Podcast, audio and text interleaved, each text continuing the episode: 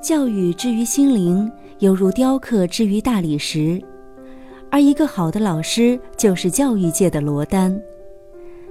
今天是九月十号，教师节。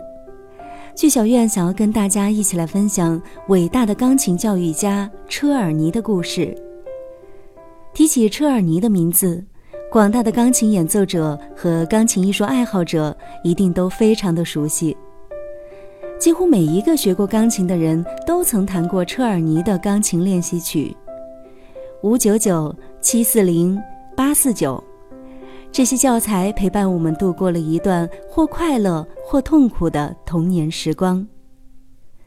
从某种意义上来讲，车尔尼可以说是每一位琴童的老师，而这些练习曲则是我们青春成长的印记。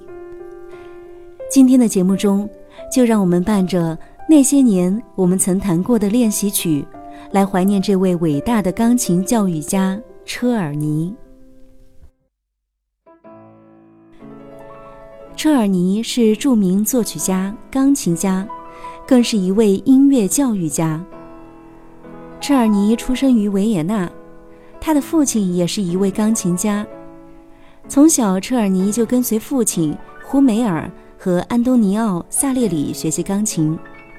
他三岁时就能弹钢琴，七岁时能将自己的乐思记录下来。九岁就登台演奏莫扎特的 C 小调钢琴协奏曲，十岁时已能清晰流畅地弹奏莫扎特、克莱门蒂的全部钢琴作品，并且具有超凡的音乐记忆力。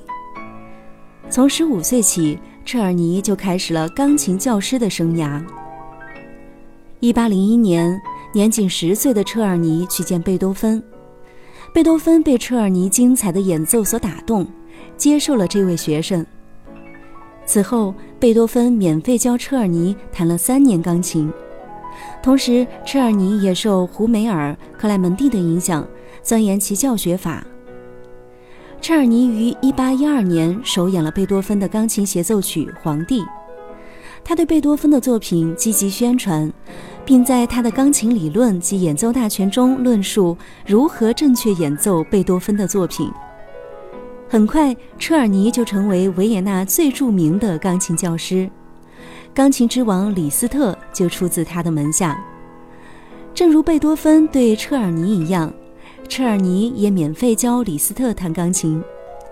李斯特曾说：“我的一切都是车尔尼教我的，并把自己写的练习曲提献给车尔尼。”作为一名钢琴教育家。车尔尼一生写了大量的钢琴练习曲，有编号的共有七十八本。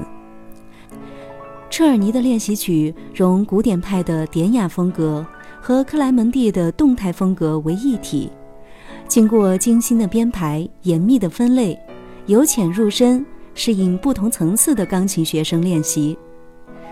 作为一名钢琴作曲家，除了练习曲之外，车尔尼还创作有钢琴四手联弹和奏鸣曲，以及一些弥撒、安魂曲、交响曲、协奏曲和弦乐四重奏等。